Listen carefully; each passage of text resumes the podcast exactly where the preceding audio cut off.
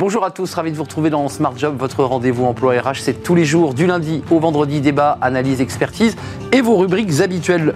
Le management est-il genré On répondra à cette question avec Marianne Olivier de Pichiki Mikana. Euh, on vous expliquera le, nom de cette entreprise dans quelques instants. Elle est notre invitée. Smart et réglo, le, droit, rien que le droit, l'inaptitude au travail, qu'est-ce que c'est exactement On recevra Sonia Yangui, juriste experte en droit social chez SVP Information Décisionnelle. Et puis dans le cercle RH, on parlera de la flexibilité, mais aussi du sens au travail. Euh, tout cela a changé depuis le, Covid. Sommes-nous euh, bien dans une ère nouvelle On fera le point avec nos, invités dans, dans, quelques instants. Et puis dans Fenêtre sur l'emploi, les commerciaux, comment faire face à la pénurie de, de talents? On en parlera avec Philippe Beaupré, dirigeant de Yourself Teams. Voilà le programme. Tout de suite, c'est bien dans son job. Bien dans son job, avec Sagid Talentsoft, la solution intégrée de gestion des talents.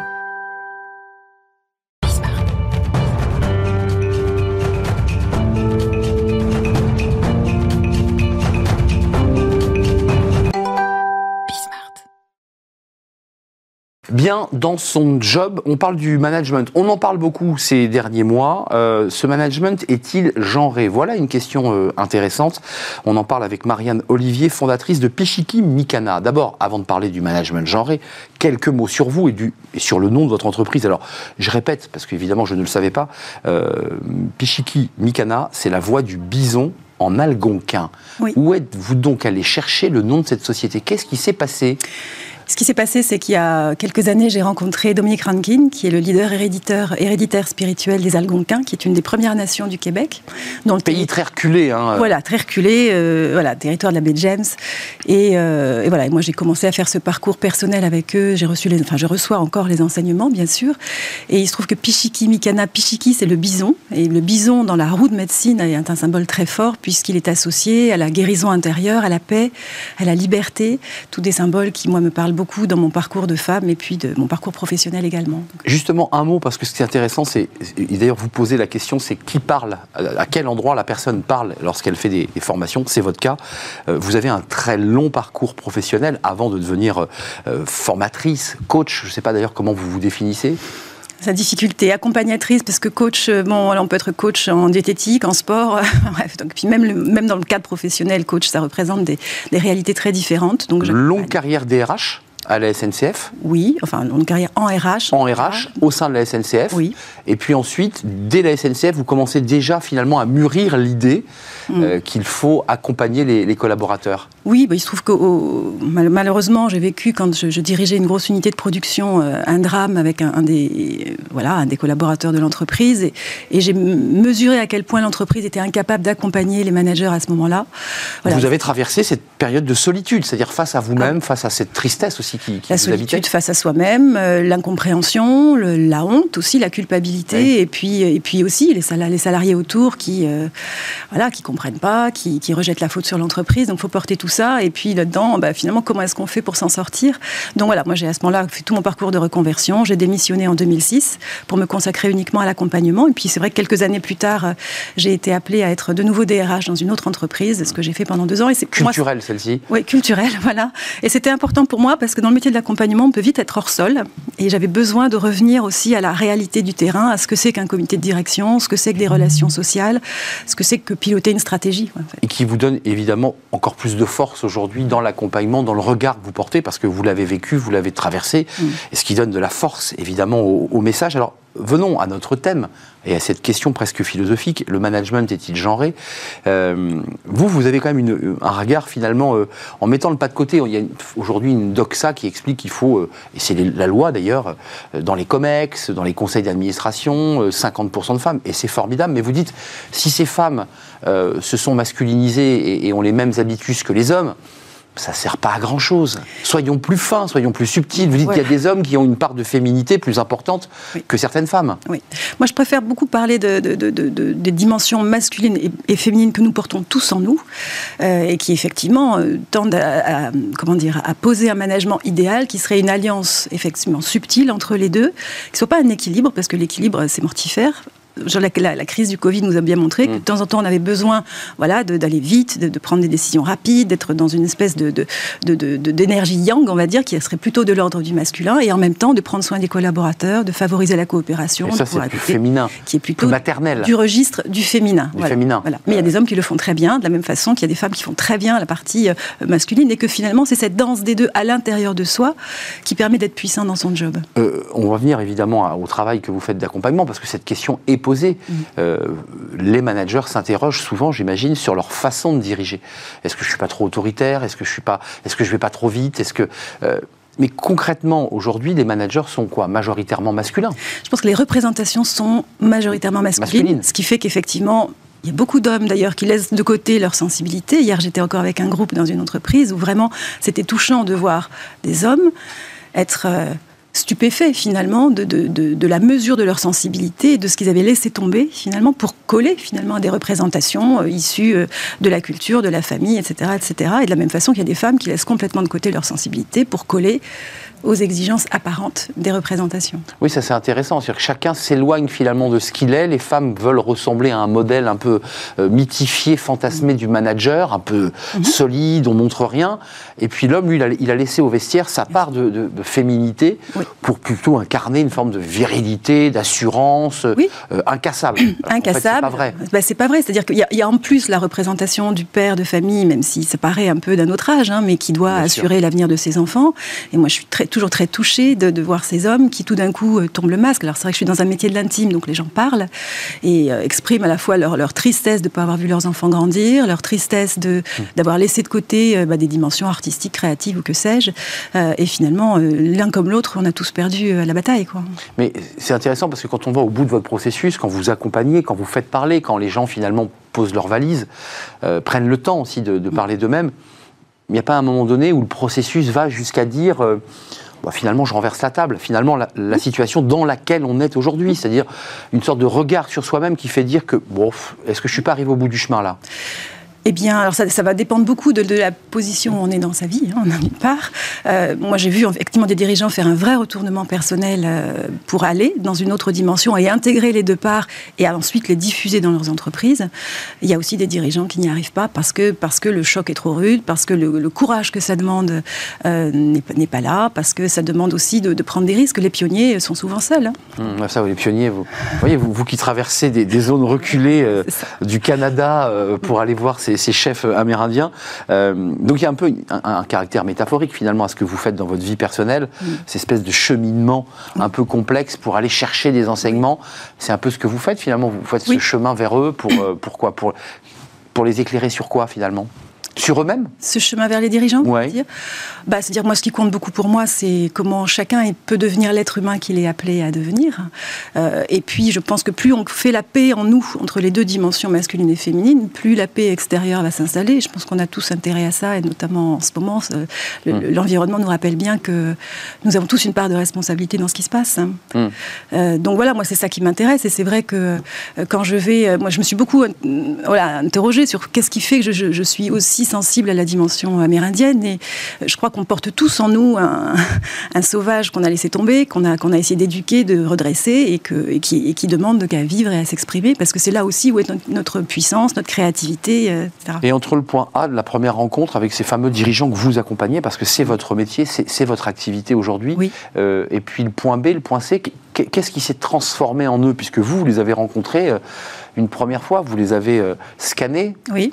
Comment ils se sont transformés à l'aune de, votre rencontre euh, D'abord, ils osent beaucoup plus euh, exprimer leur, leur ressenti, leur sensibilité. Forme d'armure, quoi. voilà, c'est-à-dire qu'en fait, euh, ils arrêtent de se raconter une histoire pour être en lucidité avec eux-mêmes, qui est quand même le point de départ de tout chemin de transformation, hmm. qu'il soit individuel ou collectif d'ailleurs. Ça passe par le, biais quoi Déjà de la parole avec eux, c'est diagnostiquer, et ensuite de cheminer. Comment ça fonctionne? Vous restez combien de temps avec eux?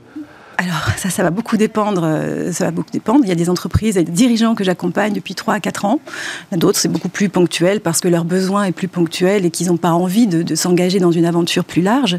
Mais euh, effectivement, le chemin de transformation personnelle, il est jamais fini. Euh, et selon, voilà, selon le dirigeant, selon ses responsabilités, selon son âge aussi, on va aller de plus en plus loin jusqu'à effectivement étendre sa propre transformation personnelle à tout son écosystème professionnel. Pour, pour, conclure notre, notre échange, vous considérez aujourd'hui que c'est un faux débat, le management genré, ou c'est une représentation que nous nous faisons? Parce que en termes effectifs, j'ai pas les chiffres, euh, on ne sait pas comment se répartit, d'ailleurs vous ne les avez pas non plus, entre les manageuses et les managers, mais c'est plutôt une représentation de notre société. Manager, c'est un, un, métier d'homme, dans, dans, le, dans la représentation. En tout cas, voilà, c'est un métier masculin, enfin c'est un métier qui porte des dimensions masculines, et c'est qu'une représentation, et il ne tient qu'à nous, euh, femmes et hommes d'ailleurs, et nos enfants, et, et puis tous ceux qui ne sont pas déterminés par euh, femme ou homme, de, créer quelque chose de nouveau, comme le disait Marguerite Yourcenar. Hein, C'est-à-dire qu'on n'est pas, euh, on n'est pas obligé de coller à une représentation issue euh, d'années en arrière. Euh, Yourcenar, c'est en, parlant de l'égalité des droits, c'est partir tôt le matin avec son attaché-caisse et de revenir tard le soir. Si on fait ça, on n'a rien compris. rien compris. C'est ce que vous évoquez, c'est-à-dire que vous leur dites aussi prenez le temps d'aimer ceux qui sont autour de vous, de prendre le temps aussi de la bienveillance dans vos espaces personnels, puisqu'en fait, ils, sacrifient beaucoup euh, de, leur vie personnelle. Oui, oui, bah oui. Il, y a beaucoup, il y a beaucoup de chagrin hein, euh, chez beaucoup de managers, de dirigeants, de voir tout ce qu'ils ont laissé de côté. Hmm. Et malheureusement. Euh, et c'est un prix très cher. Il le paye très cher. Oui, Parce que quand il se retourne, évidemment, il y a une forme comme ça, de, comme vous dites, de, grande tristesse. Oui. Parce que c'est perdu, définitivement bah, perdu. C'est perdu, c'est perdu. Voilà. Prenez donc le temps aussi de, voilà, de passer et de partager des moments avec vos proches, tout en vous investissant à 150% dans votre boîte. Merci, euh, Marianne Olivier. C'est un vrai plaisir de vous accueillir. Pichiki Mikana, je m'en lasse pas.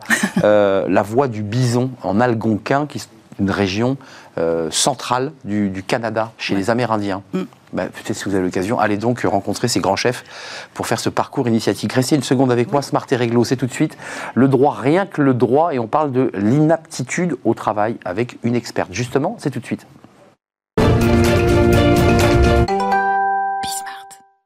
Smart et réglo, l'inaptitude au travail. Voilà un sujet important. On va en parler avec Sonia Yangui. Bonjour Sonia. Bonjour. Ça fait longtemps que nous nous sommes vus. Oui. Euh, ravi de vous, retrouver. Juriste, experte en droit social chez SVP Information Décisionnelle.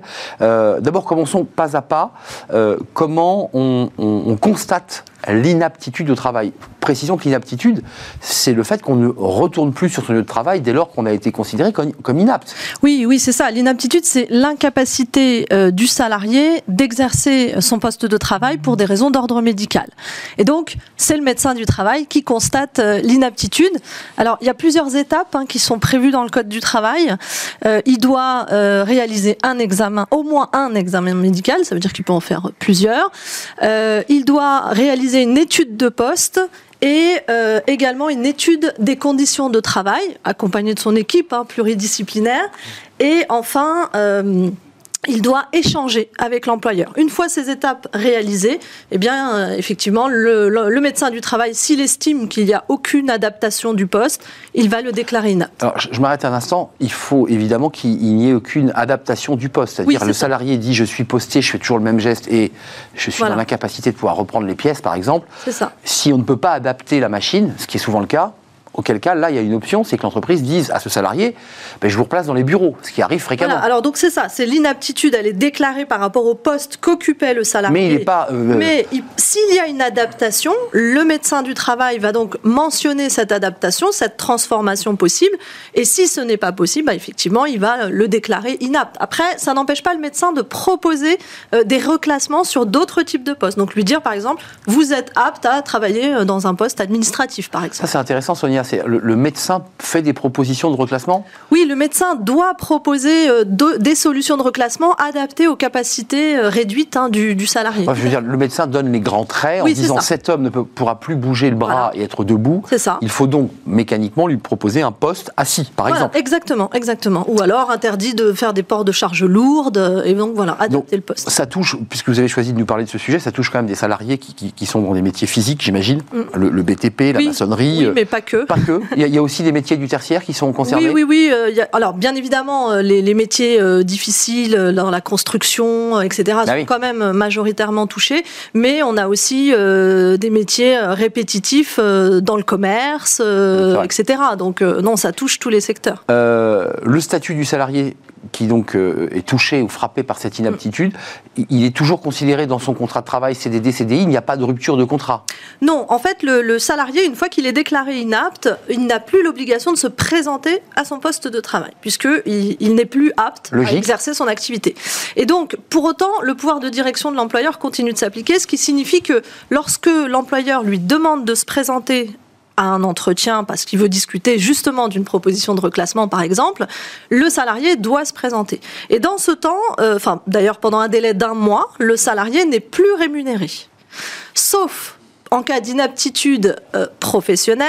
Reconnue professionnelle Reconnue professionnelle. Donc ça veut dire. Alors, inaptitude professionnelle. C'est là où il y a les objets de litige, excusez-moi. Oui, tout à fait. Euh, oui, parce que l'entreprise va dire pas du tout, c'est pas de notre faute. C'est le médecin du travail qui va préciser s'il s'agit d'une inaptitude professionnelle. Et pour autant, c'est pas l'employeur qui va le rémunérer. Il va percevoir ce qu'on appelle une indemnité temporaire d'inaptitude. C'est la Sécu C'est la Sécurité sociale qui la verse, équivalente aux indemnités journalières de Sécurité sociale. Et comment on le sait? Eh bien, euh, le médecin du travail remet à l'employeur un formulaire que euh, remet pardon, au salarié un formulaire qui est envoyé à la sécurité sociale qui permet de percevoir ses EJSS. Donc globalement, il est pris en charge dans un délai, ce délai d'un mois. Euh, dans ce délai d'un mois, ça donne le temps à l'entreprise de, pouvoir euh, de rechercher un, un reclassement. Est-ce qu'on peut contester un avis d'inaptitude? Ça, c'est important. Oui, tout à fait. Alors la contestation se fait devant le Conseil des prud'hommes. Dans les 15 jours qui suivent l'avis médical. Alors c'est uniquement une contestation sur les éléments de nature médicale. Hein. Donc concrètement, on saisit le Conseil de prud'homme qui euh, euh, doit se réunir dans une formation dite euh, accélérée. Elle dure quand même quelques mmh. mois. Oui, parce que les prud'hommes. Voilà, donc c'est en formation référée.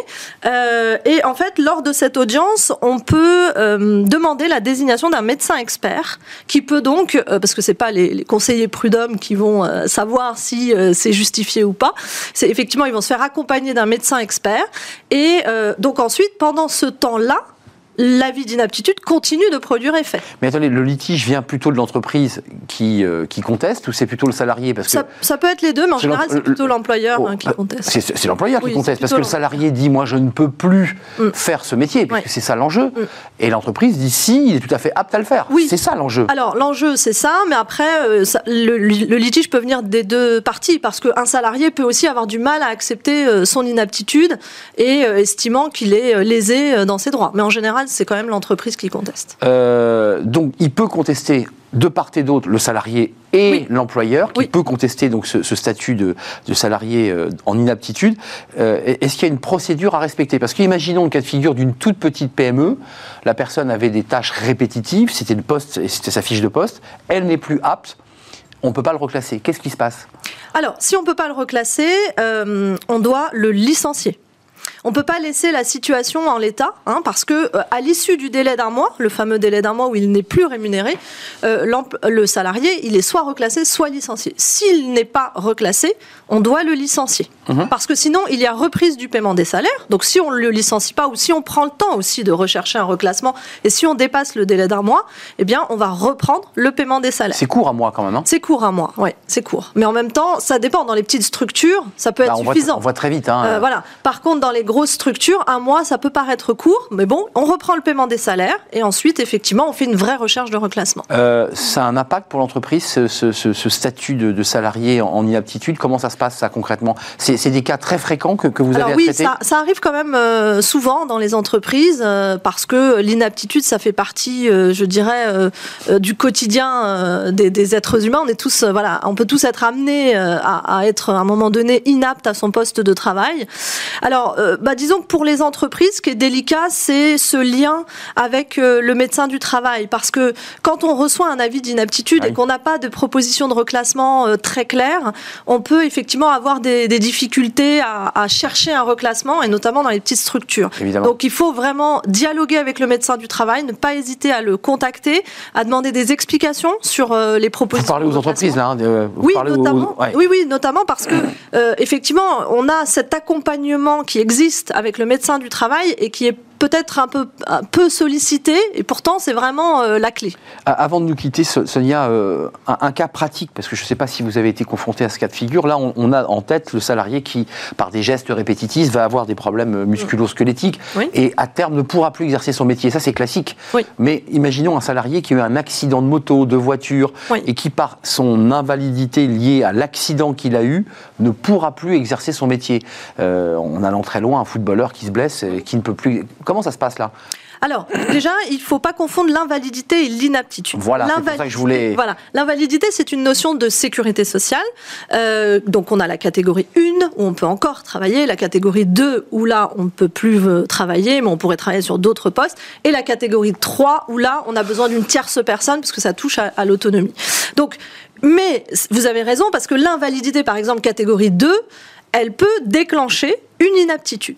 Ah, bon. Voilà. Donc après, vous, vous faites la distinction entre l'accident de moto, par exemple, sur un fait privé, et l'accident du travail. Alors là aussi, ça a un impact, parce que l'inaptitude professionnelle, donc celle dont l'origine est un accident du travail ou une maladie professionnelle, là c'est les troubles musculo-squelettiques par exemple, eh bien, euh, n'est pas traitée exactement de la même façon en termes d'indemnisation que l'inaptitude non professionnelle liée à une maladie simple. Moins indemnisée. Alors, sur le plan indemnitaire, c'est-à-dire si jamais on licencie ses salariés, euh, le salarié qui est licencié pour inaptitude non professionnelle, il va percevoir une indemnité de licenciement classique, de droit commun, mmh. euh, ou conventionnelle si elle est plus favorable, mais il n'aura pas son indemnité de préavis, puisqu'il ne peut pas l'effectuer.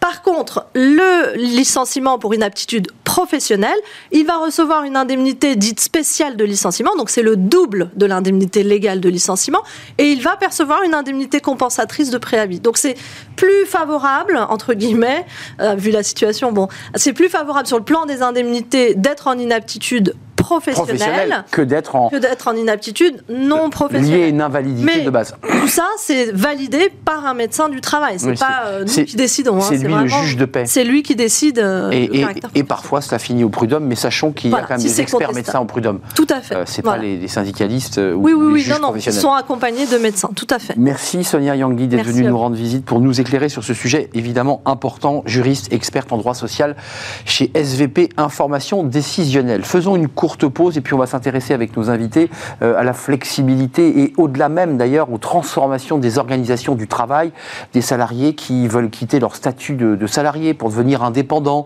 euh, la quête de sens, tous ces sujets finalement qui traversent euh, les organisations et le monde du travail. On va en parler avec nos invités juste après la pause.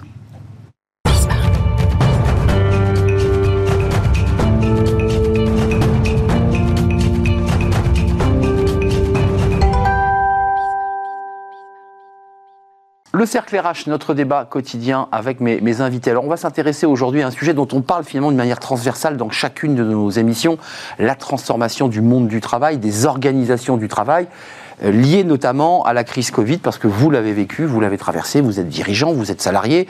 Euh, ce changement de vie, euh, le télétravail, la tentative d'équilibrer sa vie perso et sa vie pro, des désirs plus forts aussi pour aller vers, vers ses loisirs, vers, vers, vers finalement ces, les passions qu'on peut avoir et qui se sont peut-être réveillées à l'occasion de, cette crise Covid. On en parle avec mes invités.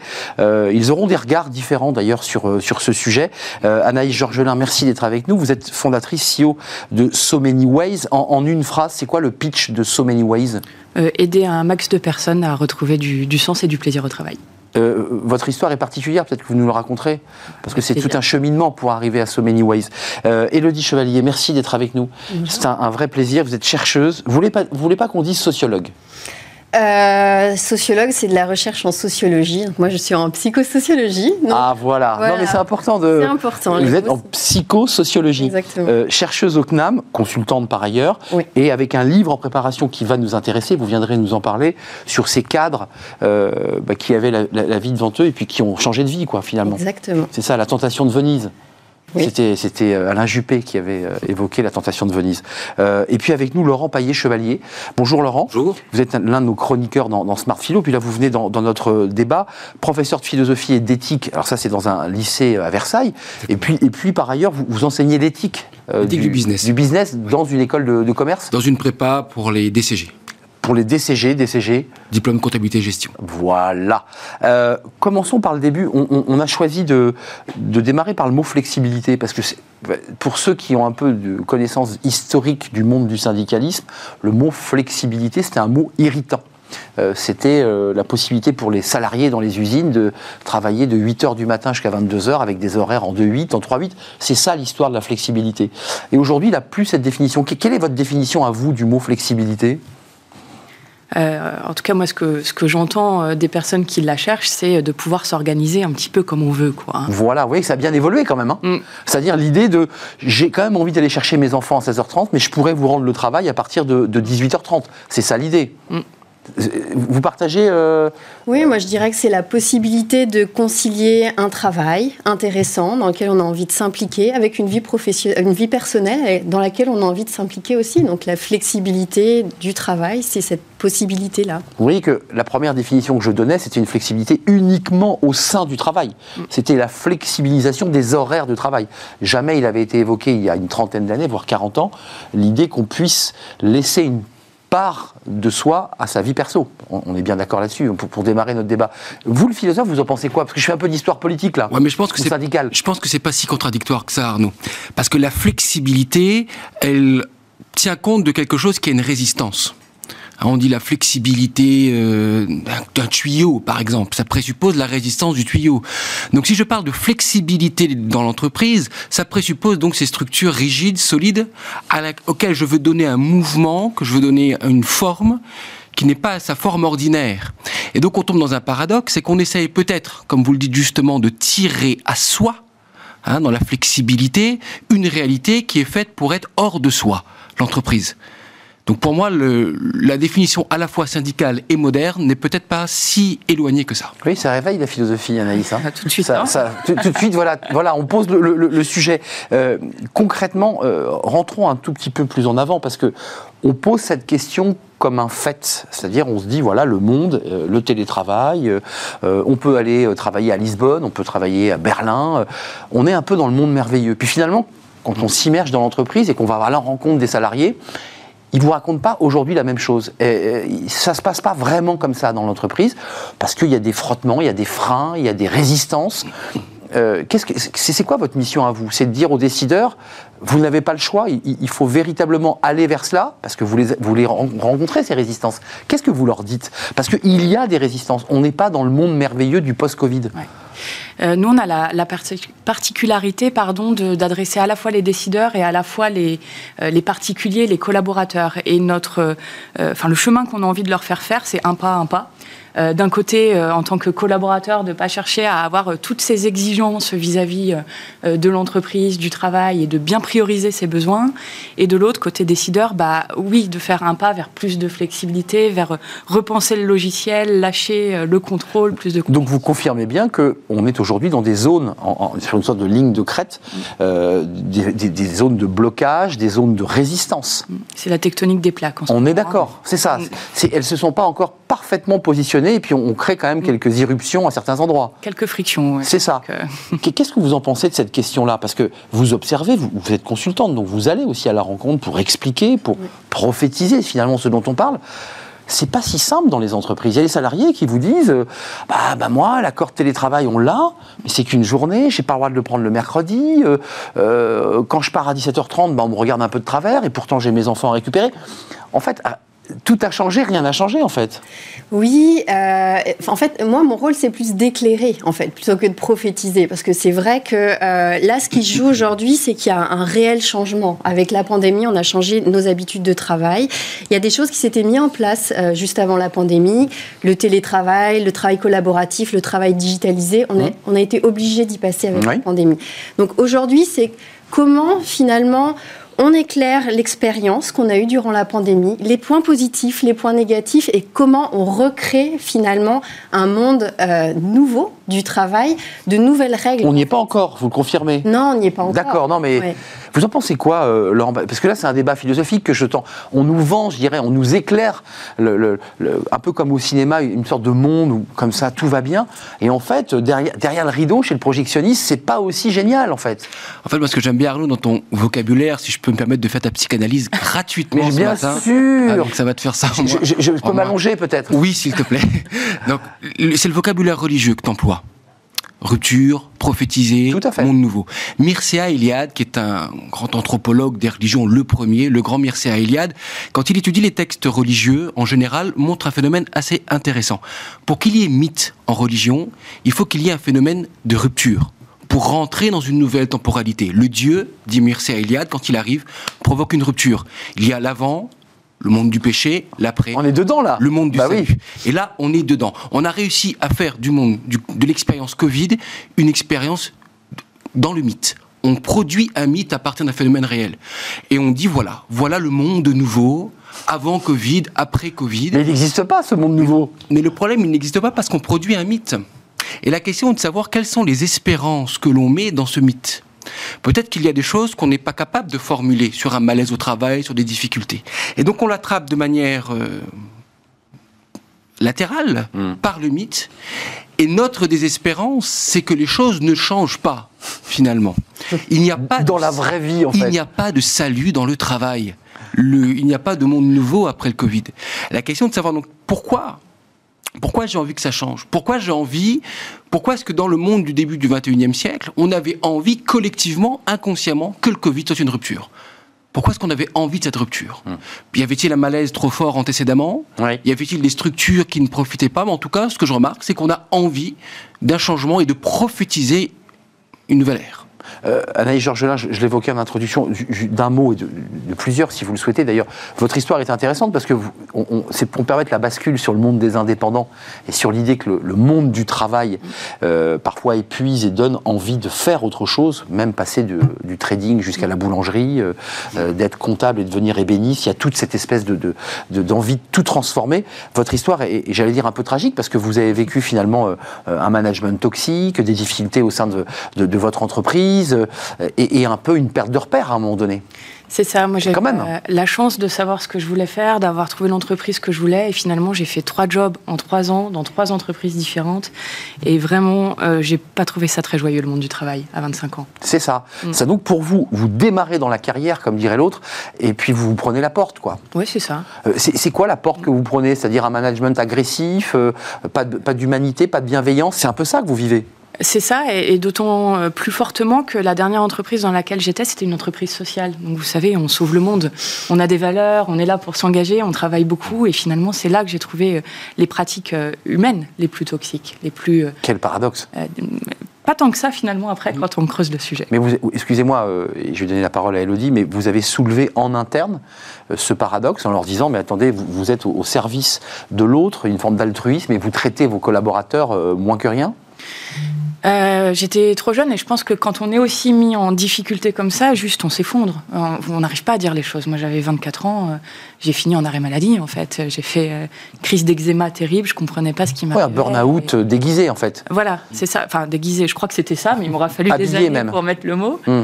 Euh, mais on- on n'arrive pas, on, a- on manque de clés pour comprendre ça et pour agir face à ça quand on est jeune et même après parfois quand Mm. on... Donc, on est bien d'accord, ça revient finalement à ce mythe. euh, on, est dans le mythe, c'est-à-dire que vous, vous rêviez de ce monde merveilleux, Mhm. mythifié, mais la réalité vous a, vous a explosé au visage. Mhm. C'est terrible, c'est terrible. Euh, je, vois sourire, mais vous les avez rencontrés, vous, ces cadres, à travers ce livre qui se prépare, à travers votre expérience. Qu'est-ce qu'ils vous racontent finalement? Puisque notre premier invité ce matin nous disait, on a des cadres, quand je leur parle, ils sont tristes, euh, ils, ils se sont virilisés, ils ont montré qu'ils étaient costauds, et puis dès, qu'ils posent les valises, il y a une grande tristesse, il y a, une sorte de, un peu de désespoir d'avoir raté des choses de leur vie, de leurs relations personnelles, familiales. Qu'est-ce qu'ils vous disent ces cadres? Ouais, moi, déjà, ces cadres, je les ai rencontrés euh, quand je faisais du conseil, en fait, en réorientation. Et euh, c'est des cadres qui arrivaient à bout de souffle en me disant Je sais ce que je veux plus faire, je veux plus du tout exercer ce que je fais aujourd'hui, je sais pas ce que je veux faire. Et quand on regardait ce qu'ils avaient envie de faire, ils se réorientaient vers la boulangerie, la restauration, euh, voilà, le travail indépendant, le travail Avec leurs mains. manuel, Bah ouais. Exactement. Bah oui. Et moi, c'est ce qui m'a intéressée. C'est- C'est pour ça que j'ai choisi de faire une thèse sur ce sujet-là. Et euh, le livre euh, qui est en préparation, c'est justement sur le fruit, hein. les personnes que j'ai interrogées durant ma thèse. Donc, des gens justement qui recherchaient plus de sens au travail à travers la réalisation d'une activité concrète immédiate en fait. Faire du pain, c'est concret, c'est Mmh. immédiat, je le vends, les gens sont contents, je vois mon utilité. Quand je fais des PowerPoint toute la journée, bon, euh, voilà. Des bullet points, Euh, voilà, PowerPoint. Je me pose parfois la question de ce que je peux faire. Donc c'est ça qui disent ces quatre, c'est je veux être utile, je veux voir ce que je fais et euh, j'ai besoin de donner un sens à mon travail. C'est exactement ça. Mais là, là, euh, le sens, c'était finalement votre quête. Quand vous arrivez, vous choisissez trois entreprises différentes, dont une dans le social. C'est du sens que vous voulez mettre, mais vous ne l'avez pas trouvé finalement. Bah aujourd'hui, si. Non, aujourd'hui, vous avez trouvé votre route, mais vous avez cheminé pour accéder Ouais. à la création de cette boîte. Mais quand vous étiez salarié, le, le sens, enfin, je veux dire, il n'y a, pas de sens. Vous avez trouvé du sens à cette période? Euh, J'en avais. Euh, Quand je travaillais dans une entreprise sociale, ce qui me donnait du sens, c'était de contribuer à des grands enjeux sociétaux. Donc j'étais alignée avec le fait que c'était ça que je cherchais. Après, quand on a une dissonance, c'est ce que vous avez souligné, euh, ça, ça détruit le sens qu'on s'était construit. Mais il y en avait un à un instant donné. Mais euh, Laurent Paillet-Chevalier, question de fond. On parlait de ces plaques tectoniques, cette ligne de crête. Vous parlez du mythe, finalement. euh, on, va, on va où? Alors, c'est une question éminemment difficile, puisque même ceux qui nous dirigent ne le savent pas forcément. Mais est-ce qu'on est dans un, délitement du travail, ou est-ce que, euh, qu'un à qu'un, au fil des mois, on va reprendre nos vieilles habitudes? On a aujourd'hui des décideurs qui disent Moi, je veux pas de télétravail, je veux que tout le monde soit euh, à la maison, euh, près de moi, pour que je puisse les contrôler. On l'a, ça existe. Il y a aussi des entreprises qui sont, qui sont parties très loin. Ils sont dans la semaine des 4 jours. C'est très compliqué, il y a un panorama très divers finalement. Le tableau est bigarré quand même. Là où je suis d'accord, c'est qu'il y a un- une quête de sens. On cherche le sens. Toujours, si on cherche le sens, c'est qu'il y a quelque chose qui est insignifiant. Dans le vocabulaire aujourd'hui de l'entreprise, je crois que ce qui porte l'insignifiance, pour reprendre ce que disait Madame, d'un autre point de vue, si je puis me permettre, c'est le soft skill. Parce que dans tous les métiers que vous avez cités, il n'y a pas de soft skill. Un boulangerie, C'est du savoir. c'est du savoir-faire. Clairement. C'est- on est dedans directement. Le soft skill, c'est le la, la, la valeur entre guillemets artificielle, la valeur pour la valeur généralisée vers laquelle les gens se tournent. Et On puis- en parle énormément du- des soft skills. C'est c'est tout ce qui n'est pas le diplôme en fait. hein. Exactement. Voilà. C'est la, la bienveillance, la gentillesse, la grandeur, etc. Alors dans les autres métiers, être boulanger, etc., ce qui compte, c'est le faire, l'agir, le partage. Être à l'heure à 3h du Oui, mat, euh, 3 heures du ah, oui. Et c'est des choses très très concrètes. Et donc, c'est c'est le premier point, je pense, sur ce renversement. C'est-à-dire Vous, vous que- trouvez que c'est bullshit enfin, Excusez-moi d'être un peu cash, mais Complètement. ces soft skills, c'est- on en parle, on nous rabat les oreilles de soft skills, c'est un peu bullshit. Complètement. Moi récemment encore, j'étais en Eure-et-Loire, j'écoutais la radio et Très belle on- région, d'ailleurs. Très belle région et on demandait à un mécanicien et l'annonce qui durait à peu près 30 secondes avait 25 secondes de soft skill pour un mécanicien. Je pense que l'entreprise n'a pas tout à fait compris quel était l'enjeu du recrutement. Mais bon, passons. Mais Hum, c'est savoir travailler en équipe, savoir être bienveillant, voilà, ok. Non, là, je- attendez, juste, vous n'êtes pas d'accord Bah, J'étais euh, sûr que vous n'alliez pas être d'accord. Enfin, fallait quand même à un moment. Bah, du débat. Euh, euh, non, je, je voudrais juste euh, revenir sur, euh, sur un point, c'est que oui, on observe ces cadres qui quittent des métiers d'abstraction, hein, c'est ça qu'on dit, où on voit plus à quoi on sert, pour des métiers euh, plus manuels, plus concrets. Mais nous, ce qu'on voit maintenant, c'est aussi l'inverse. C'est-à-dire qu'ils y sont allés, ils ont testé, et puis ils se disent Tiens, me lever à 3 h du matin, finalement, ça me plaît pas tant que ça. Hum. Eux aussi avaient mythifié ce métier manuel. Voilà, c'est- j'allais dire, le, le mythe inverse est aussi vrai, et, et on commence à l'observer de plus en plus, le retour en arrière. Mais euh, Elodie, c'est intéressant, il y a le soft skills, c'est qu'aujourd'hui certains recrutent même sur les soft skills, c'est-à-dire que quelque part il y a même des entreprises qu'on a reçues ici, très grosses entreprises, qui mettent le diplôme de côté et ils sont que sur le soft skill. Bon, c'est un, un sujet euh, dans le tertiaire pour être précis, mais cette rencontre entre le monde de l'entreprise, qui est resté 20e finalement, et qui a quand même des prérogatives, des obligations économiques, des obligations de rentabilité, qui a des actionnaires, euh, et ces salariés un peu perdus qui disent aujourd'hui, euh, je veux pouvoir aussi m'occuper de mes enfants, je, je veux aussi manger sain, je veux aussi faire du sport. Je... Ça marche ou ça marche pas? On, on- on y est ou on n'y est pas? Bah, pourquoi ça marcherait pas déjà? Non, mais je, ne suis pas en train de couper la branche. J'en rêve, mais et, bah, justement, on est en train de voir comment ça peut marcher, et c'est ce qui joue aujourd'hui finalement. On a, on était une période avant Covid où euh, on considérait que c'était pas possible. Il y a eu une période Covid où, on a changé toutes les règles du jeu. Et c'était possible. Et c'était possible. Donc maintenant, il faut trouver l'entre-deux. Et là, l'idée, c'est de, pour reprendre votre expression, passer 21e. Et euh, donc euh, voilà aujourd'hui, on a tous les outils, on a tout le, comportement, l'état d'esprit pour passer 21e siècle et trouver une autre manière de travailler, plus intelligente pour tout le monde. Donc voilà, ça se joue maintenant. Mais toutes les deux, finalement, et les professeurs, c'est différent puisqu'ils sont rattachés euh, à un corps, euh, l'éducation nationale, mais pour toutes les deux, vos histoires sont aussi liées finalement à ce, ce dont on parle.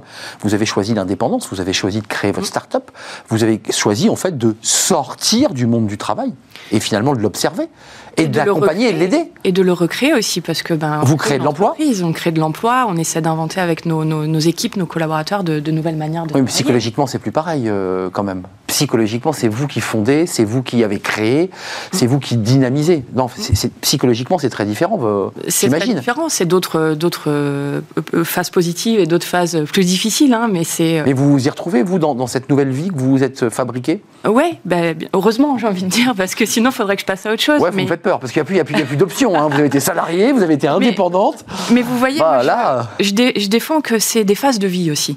Et que parfois on cherche à avoir tout en même temps. Mm. Mais non, il y a des phases de vie, certaines dans lesquelles on a envie de beaucoup travailler, on a envie d'attendre de notre travail qui nous permettent d'exprimer notre créativité, notre singularité. il y en aura d'autres où on attendra mm. peut-être juste.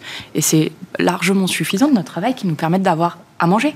Elodie même chose, vous êtes chercheuse, euh, cette thèse, ce livre en préparation, il y a quand même 60% de salariés, pour qu'on remette les choses à plat, qui ne peuvent pas télétravailler. On est d'accord Il y en a 40 mhm. dans le tertiaire, dans la tech, dans les métiers intellectuels, où effectivement on peut travailler de Lisbonne et on a parfois des reportages qui font absolument rêver les gens. On se dit incroyable Sauf que ça représente une infime population. Le reste des gens que nous croisons, euh, ils sont en travaux postés, ils sont dans des hangars, mm. euh, ils sont dans des stocks de grande distribution, ils sont euh, chez Amazon et ils travaillent eux, ce rêve-là, euh, ils peuvent l'envisager aussi Parce que c'est un vrai sujet. Je, je... Est-ce qu'on ne parle pas finalement d'une population un petit peu comme ça, de l'élite, enfin un petit peu préservée Oui, dans ce cas-là, mais j'ai envie de dire, euh, le travail du 21e siècle, c'est pas que le télétravail non plus, en mmh. fait. Hein. Le sens au travail, c'est pas que le, télétravail. Donc c'est vrai que le, le, salarié chez Amazon ou les gens qui sont obligés d'être euh, sur place trouvent un autre sens à leur travail aussi. Et même des cadres, pour certains cadres, le télétravail, c'est pas du tout quelque chose qui est souhaité. Ils ont envie juste de sortir de chez eux, euh, d'aller au travail, voir leurs collègues. Donc euh, finalement, on parle de quelque chose de beaucoup plus global. On parle à la fois d'un équilibre de vie personnelle, vie professionnelle, de cette capacité à pouvoir exercer son travail dans de bonnes conditions, de se sentir utile dans ce qu'on fait. Le sens, c'est tout ça. Ça va beaucoup plus loin que juste euh, la capacité de vivre à Lisbonne et de, et de travailler en télétravail depuis non, mais Paris. C'est un peu ce qu'on nous vend, puisqu'on parlait du mythe. c'est un, peu ce que, un peu l'image qu'on projette sur l'écran de, de, la joie et du bonheur du travail, c'est-à-dire cette jeunesse euh, euh, qui, choisit l'indépendance, qui a un bon job, qui est bien payé, euh, qui ouvre son ordinateur sur une plage et qui envoie des mails. Il y a un peu de ça quand même. et ça existe d'ailleurs, hein, c'est pas un mythe. Hein. Ça existe, mais ça concerne une, toute, petite. partie que on, est un peu dans le mythe quand même, euh, finalement. Euh, la lutte des classes, puisque je m'adresse aux philosophes, alors vous n'êtes pas un philosophe marxiste, me semble-t-il. Je peux le devenir. Mais vous pouvez le devenir, vous êtes très adaptable. Cette lutte des classes était, bien connue entre les ouvriers et ceux qui faisaient travailler les ouvriers. On créait de la valeur sur, euh, sur le supplément dégagé par le travail de l'ouvrier. Est-ce que là, on n'est pas dans un risque de lutte des classes entre ceux qui bénéficient d'un télétravail et d'un cadre de vie mm. équilibré et puis les autres? Pour qu'il y ait lutte des classes, il faut qu'il y ait antagonisme. Hein, si je reprends mon, vieux, mon, vieux, Karl Marx, je ne crois pas qu'il y, ait exactement lutte des classes. Par contre, toute société, toute euh, culture économique dominante, que ce soit le communisme ou le capitalisme, produit à un moment donné ces, ces figures, ces mythes le mythe du travailleur, euh, etc., pour, mmh. auquel on peut s'identifier. Et je crois que là, il y a un mythe qu'on essaye de produire, qui est le mythe du travailleur nouveau, auquel on aimerait que les travailleurs s'identifient. C'est vrai. Et euh, la, question est de savoir euh, est-ce que ce mythe-là correspond ou répond à des appels profonds des individus, ou bien ce mythe ne sert finalement que le capital et qu'il n'a pas compris les attentes des individus, qui va mener à une crise plus profonde euh, dans quelques temps? Donc ce que vous soulevez là pour terminer notre débat, et c'est d'ailleurs le chemin sur lequel on est là dans notre échange, c'est euh, ce monde du travail dérégulé jusqu'où il se dérégule, ju- jusqu'où le rapport de force a lieu entre le recruteur et le recruté. Vous êtes d'accord? Parce que on le voit tous les jours. Il y a des boîtes qui disent je peux pas recruter, mais elles se remettent pas en question sur pourquoi elles n'arrivent pas. Parce qu'en fait, les propositions qu'elles font ne correspondent plus aux attentes des, des- des salariés. Vous êtes d'accord avec ça? Euh, je suis d'accord. Moi, je, je fais le, le tour de France des dirigeants de PME notamment, et on voit bien que on est dans cette difficulté parfois à, à accepter de se remettre en question. C'est Bah pas oui. tout le monde, hein, mais, Bah oui. mais c'est difficile. C'est pas de la mauvaise volonté, c'est que c'est difficile, c'est ancré. Mmh, c'est un problème culturel. Quand un salarié vous jette au visage, moi, si vous ne me mettez pas deux jours de télétravail, je viens pas chez vous, et il faut qu'à 18h je sois parti, c'est vrai que le, le décideur, PME par exemple, dit Attendez, euh, ça démarre mal. et pourtant, c'est- c'est c'est, euh, la culture. Est-ce que le salarié enfin, s'appuie sur un mythe ou est-ce qu'il est vraiment dans une réalité concrète qui fait avancer le système? C'est un mythe, c'est le mythe du paradis perdu. On y est encore. C'est-à-dire que c'est l'idée que je Il produis nous détruit hein, le, le télétravail. Ah, Je vois Elodie, elle se dit Je suis- je ce suis- philosophe est un Je destructeur. suis désolé, c'est mon côté Nietzsche, mais c'est une espèce de paradis. Exactement. Cette espèce de paradis perdu où, en même temps, pour citer un ami politique que nous connaissons très bien, Le en même temps. hein, le- en même temps, Qui fie de la philosophie d'ailleurs. qui fit, paraît-il, mais euh, en même temps, c'est que je- c'est un espèce de paradis où tout va bien, où tout fonctionne bien, où ma vie professionnelle, ma vie privée ne font qu'un, une harmonie parfaite. C'est exactement je ça. Oui, mais Coco, quand la crise arrive, quand la crise elle est professionnelle, elle devient aussi Perso, personnelle. bien sûr. Et quand la crise est personnelle, elle devient aussi professionnelle. Et donc on se retrouve dans un monde où les crises personnelles sont plus violentes parce que justement on cherche une harmonie parfaite. Le, le- le- le bonheur, le bonheur perdu. Le bonheur perdu. Mais c'est exactement ça. Vous, euh, vous, rejoignez quand même ce- ce- Euh, cette bah idée oui, moi je suis- totalement en accord et justement ça rejoint quelque chose qui euh, est une nouvelle menace. Moi je trouve c'est cette injonction au bonheur au travail, Clairement. cette injonction au sens parce qu'on parle beaucoup de sens comme s'il fallait absolument en trouver et si on n'en a pas, il n'y a aucun problème avec ça. Le travail ça reste une activité de travail et c'est moi je on décentre un peu le mot travail. C'est-à-dire que c'est devenu un mot global. Il faut être heureux, il faut. Exactement. Et d'ailleurs, l'entreprise, vous, vous l'avez constaté toutes les deux, prend des, des prérogatives aujourd'hui, a des prérogatives de plus en plus importantes. Elle devient une forme de grand service public. Il faut tout faire. Il faut que l'entreprise fasse tout. Enfin, c'est- compliqué ça aussi pour elle, hein. pour, pour la défendre un peu l'entreprise. Prendre en main entièrement le salarié Eh ouais. qui n'a plus qui ne peut plus se prendre en main parce qu'il Mm. attend tout de l'entreprise. Exactement, comme, comme on l'attendait tout de l'État dans les années 60. L'entreprise est un absolu. Hum, euh, on, va, on va vers où? Vous- vous- que- Parce que vous allez continuer à cheminer, vous allez rencontrer dans votre Tour de France. Vous ne le faites pas à vélo, j'imagine. Vous le faites en, en- en En train. train. En train, En train, en train, voilà. bien sûr. On va vers où? On va, je, je sais pas. Je pense qu'il faut euh, revisiter cette notion de sens. Et moi, j'aimerais conclure en disant que chercher du sens au travail, trouver du sens au travail, c'est peut-être juste accepter que c'est un moyen de gagner notre vie. Mmh. Et point. Et- et qu'ailleurs, et qu'à côté, on va chercher d'autres manières dans la vie associative, dans sa vie familiale et, et dans le sport euh, et dans la culture. Vous êtes d'accord avec cette. euh, Ouais, ouais. Pour revenir à des choses simples, en fait, Oui, c'est ça, mais basiques au souvent final. le, le sens au travail, c'est des choses simples, c'est pouvoir euh, vivre de son travail de manière Décemment. décente. Mais bien sûr. Exactement. Mm. En étant respecté. Voilà. En- Et en étant respecté, puisque vous faites écho à ce que vous avez traversé, c'est-à-dire en ayant un regard respectueux, pour ne pas dire bienveillant, qui, qui serait le sommet du, du bonheur. Euh, Laurent Chevalier, Paillet Chevalier, Moi, pour moi, le- la question du sens, je suis assez d'accord. Le travail n'est pas là pour produire le sens. J'ai tendance quand même à croire que cette idée d'harmonie fait que même ma crise au travail est plus forte.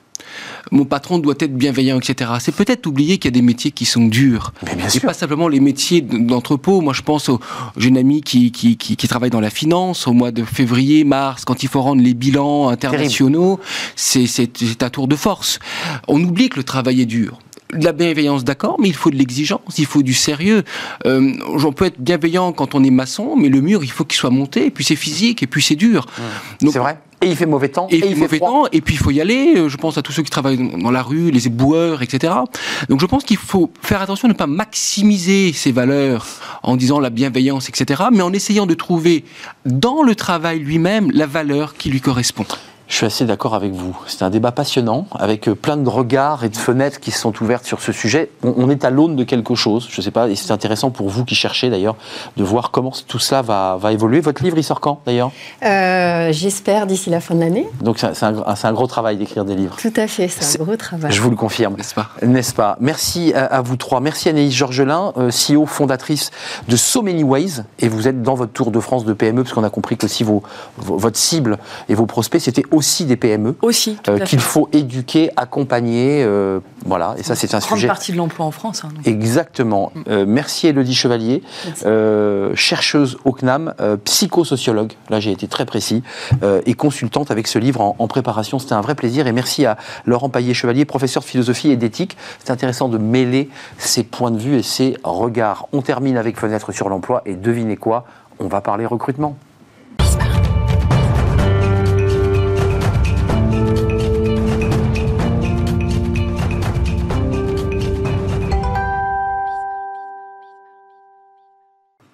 Fenêtre sur l'emploi, recrutement, recrutement des commerciaux. C'est un secteur sous tension. Alors, depuis le Covid, mais bien avant déjà, les commerciaux, c'est un, sujet de préoccupation pour les entreprises parce que quand ils veulent lancer et accélérer, ben, ils ne trouvent pas leurs commerciaux. Philippe Beaupré, merci d'être avec nous. Bonjour. Vous êtes dirigeant de Your Sales Team, société que vous avez créée. Vous en êtes le, dirigeant.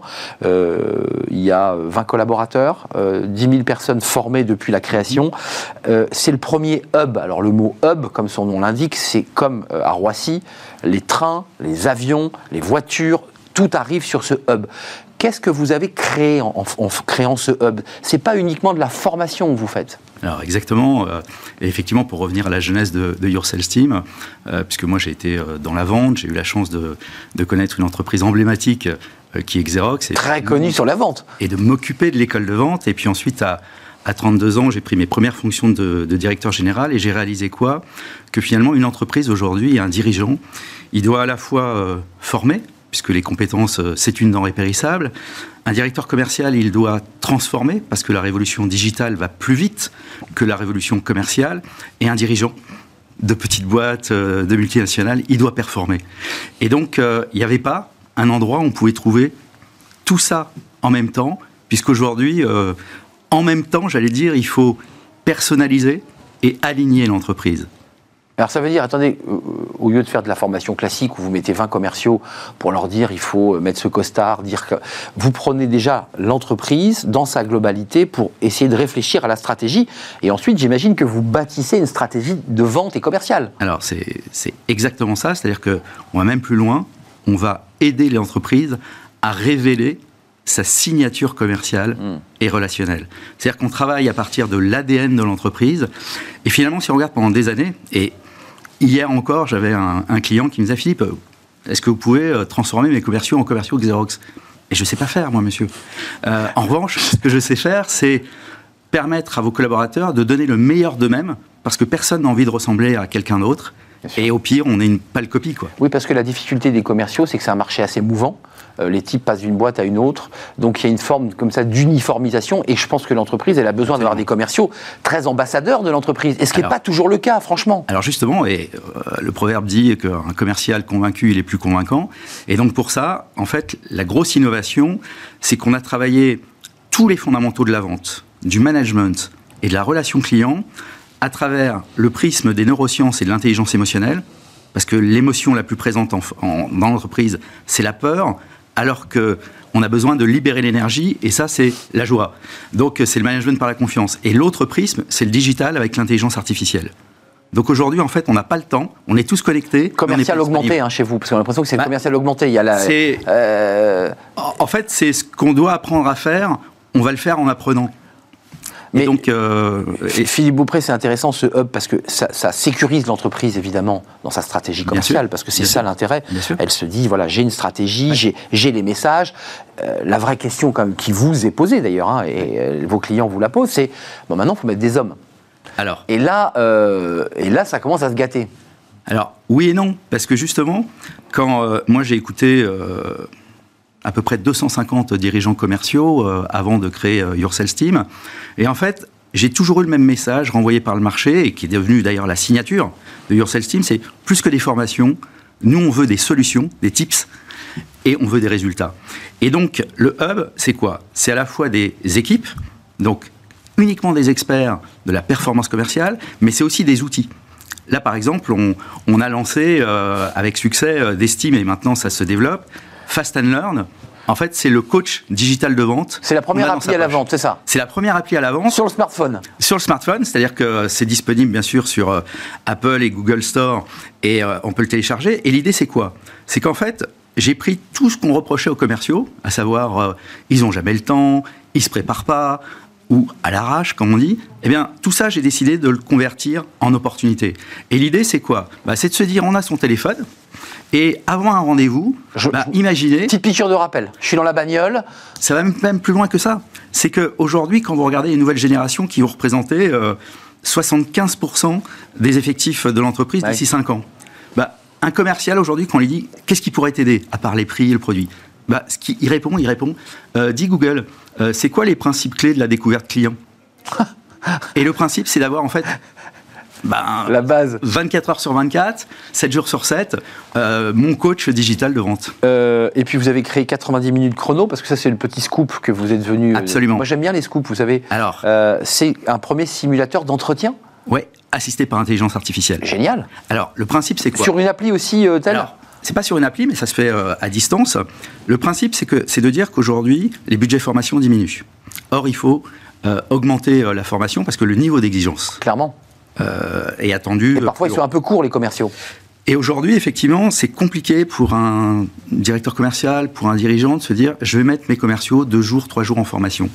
Or, 90 minutes chrono, comme son nom l'indique, c'est on place une heure et demie dans son agenda, on va faire une simulation, donc on imagine qu'on fait une simulation, et grâce au travail des neurosciences et de l'intelligence artificielle, notre cerveau il a besoin juste de 10 minutes pour capter par rapport à une situation comment on va se comporter. Bien sûr. Et donc là, l'intelligence artificielle, elle va corriger ce qu'on appelle les biais cognitifs, c'est-à-dire euh, tout ce qui est lié à, au raccourci de prise de décision. Et en quoi ça aide le commercial là où on Ça aide le commercial parce qu'on va, on va travailler le geste, et la posture. Et on fait des simulations d'entretien, et c'est inspiré du, sport de haut niveau. Donc vous lui mettez qui en face à ce commercial? Un de ses collègues. Un de ses collègues. Un de ses collègues, et on le fait pour le management. Euh, et ensuite, vous lui dites, non, ta gestuelle n'était pas bonne, tu as été trop... Euh, c'est pas nous qui lui disons, c'est-à-dire que là, c'est le, logiciel. le logiciel, euh, à travers des critères objectifs et très simples, par exemple le temps de parole. C'est trop long. Les mots positifs, les mots négatifs les questions ouvertes, les questions fermées, la nature des arguments. Là, on est dans un mélange de neurosciences par ailleurs. On est complètement dans euh, la mesure en fait du savoir-faire et de la posture, et même l'analyse des micro-expressions. Donc c'est un scan concret qui va lui amener en disant tu as été trop long, trop de mots négatifs, t'as pas vendu le produit, après mille choses. Et surtout, il n'y a pas de biais collectif, c'est-à-dire que là, le consultant, parce qu'il y a aussi un consultant, on va pointer un axe d'amélioration, un seul, et on refait le match, j'allais dire. Mmh, et là, bien sûr, bah, l'intelligence artificielle va montrer les progrès. Alors, c'est quoi l'intérêt? L'intérêt, c'est qu'une heure et demie, franchement, qui n'a pas une heure et demie à mettre dans son agenda Et on peut l'intégrer dans un agenda opérationnel? C'est top. Deux, on travaille le geste, on travaille la posture, donc l'ancrage mémoriel, on se crée une première expérience positive. Alors qu'en formation, la première expérience positive, c'est avec des vrais clients. Euh, c'est un peu flippant quand même. Là, on voit qu'on est capable de le faire. Ouais, puis ça permet aussi de mémoriser euh, et de se dire, de rectifier, de le garder en mémoire. On sait ce qu'on doit faire. C'est comme un sportif finalement, vous avez raison. Bah, le bon geste, quoi. Bah, L'origine, c'est euh, euh, le logiciel de simulation des golfeurs professionnels, ah qui analyse le geste. Et l'idée, à un moment donné, enfin, ce qui m'a donné l'idée de, ça, c'est un, client qui me dit, Philippe, comment tu traduis formation en anglais? Bah, Je lui dis, bah, training. Et il me dit, mais comment tu traduis training en français? Et là, je lui dis, bah, entraînement et non pas formation. Exact. Et donc on travaille le geste, on travaille la posture. Donc ça favorise l'ancrage mémoriel, et puis surtout, ça permet aux gens de changer de vision, de changer de méthode, de changer de posture. Et du coup, on se rend compte que c'est même valable aujourd'hui pour les non-commerciaux, des techniciens, des comptables. Euh, et là, notamment, euh, bah, on, on favorise aussi la reconversion professionnelle dans l'entreprise de gens qui ont des aptitudes à la relation client. Mais qui ne s'étaient pas révélés. Et qui s'étaient pas révélés. Et là, vous leur dites, lui, c'est un, prospect interne très bon pour le commerce. Et donc, ouais, on manque de vendeurs, bah, fabriquons-les. Évidemment. Merci, merci pour la passion. Euh, je ne sais pas si vous avez été formé par votre logiciel euh, en, algorithme. On s'entraîne. Vous vous êtes entraîné. Hein. vous êtes très très fort. Merci Philippe Beaupré, c'était un plaisir de vous accueillir. Merci à vous. Dirigeant de Yourself Team avec 90 000 chronos et puis Fast and Learn qui est l'appli qui permet à vous les commerciaux de pouvoir, eh bien, euh, voilà, de vous repréparer, former, former avant même d'ouvrir la porte du, de l'entreprise et, du client ou du prospect, parce qu'il n'y a pas que des clients. Merci à vous, merci pour votre fidélité, merci à toute l'équipe, merci à Hector à la réalisation, euh, merci à Héloïse pour le son évidemment, merci à Fanny Griesmer et merci à César aujourd'hui pour l'accueil invité. C'était un vrai plaisir. Je serai là euh, eh bien, euh, très très très prochainement. Merci et à bientôt.